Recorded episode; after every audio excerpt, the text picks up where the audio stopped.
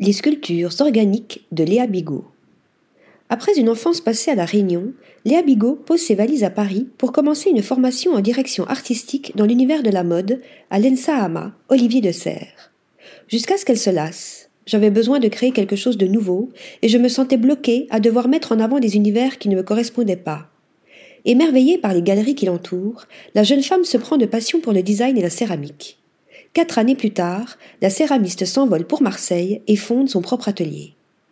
Léa Bigot esquisse de ses mains habiles des formes tantôt organiques, tantôt énigmatiques, qui font de la nature une figure centrale. Avec spontanéité, la créatrice laisse parler non seulement son imagination, mais aussi ses émotions. J'ai l'impression que mes pièces doivent permettre à une énergie naturelle de les traverser, comme si elles montraient un chemin à suivre.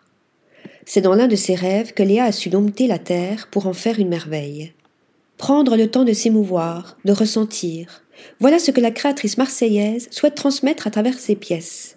Selon elle, la contemplation collective donne un point de départ émotionnel commun et permet ainsi de lier les individus entre eux. Les sculptures de Léa ne sont pas simplement élégantes, ce sont aussi de belles leçons de vie.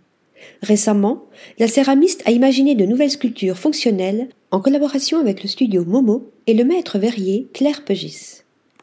Main dans la main, les deux artisanes ont réalisé un plateau en verre aux lignes galbées, faisant écho au mouvement de la sculpture sur laquelle il est posé. Décidément, Léa Bigot ne cesse de nous surprendre. Article rédigé par Marine Mimouni.